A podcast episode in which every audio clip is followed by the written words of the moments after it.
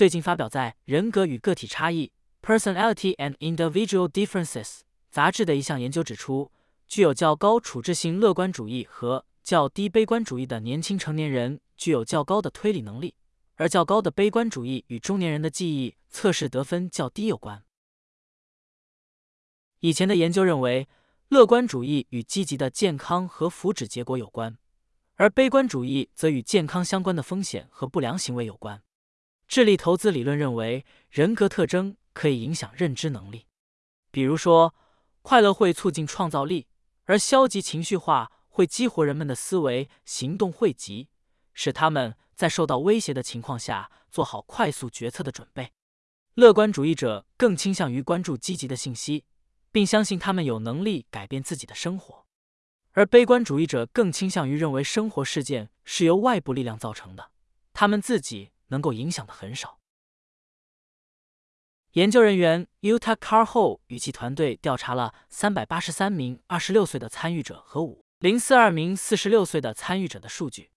而早产儿、患有严重疾病或有智力障碍的人并不包括在内。处置性的乐观和悲观是通过卡佛的生活取向测试修订版来测量的。认知能力是通过维氏成人智力量表的矩阵推理部分和词汇部分进行测量的，而其他认知能力是通过语义流畅性测试、槽型钉板测试、斯特罗普测试、改进的停止信号测试和配对联想学习测试来测量的。这项研究的结果发现。较高的处置性乐观主义与较低的处置性悲观主义，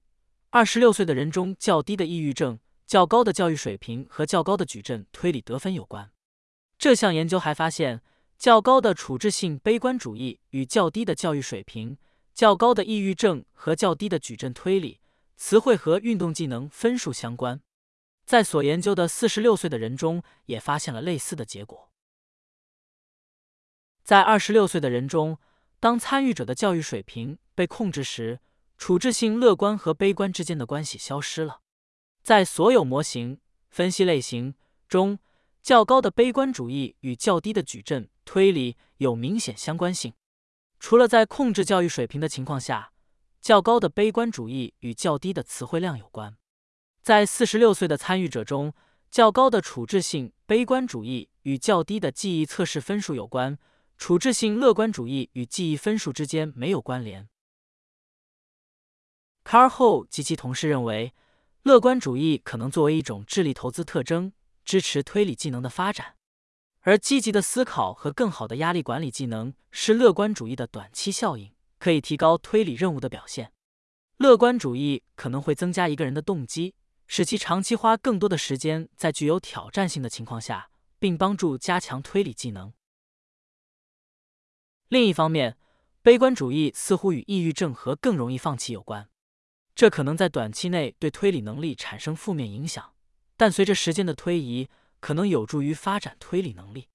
卡尔后及其同事认为，较高的悲观主义和记忆力下降可能是由悲观主义者拥有较小的社会网络来解释的，而这将有助于保存记忆。这项研究的一个局限性是无法确定因果关系。另外，二十六岁的人的认知能力是通过七个测量指标来衡量的，而四十六岁的人的认知能力只是用一个测量指标来衡量的。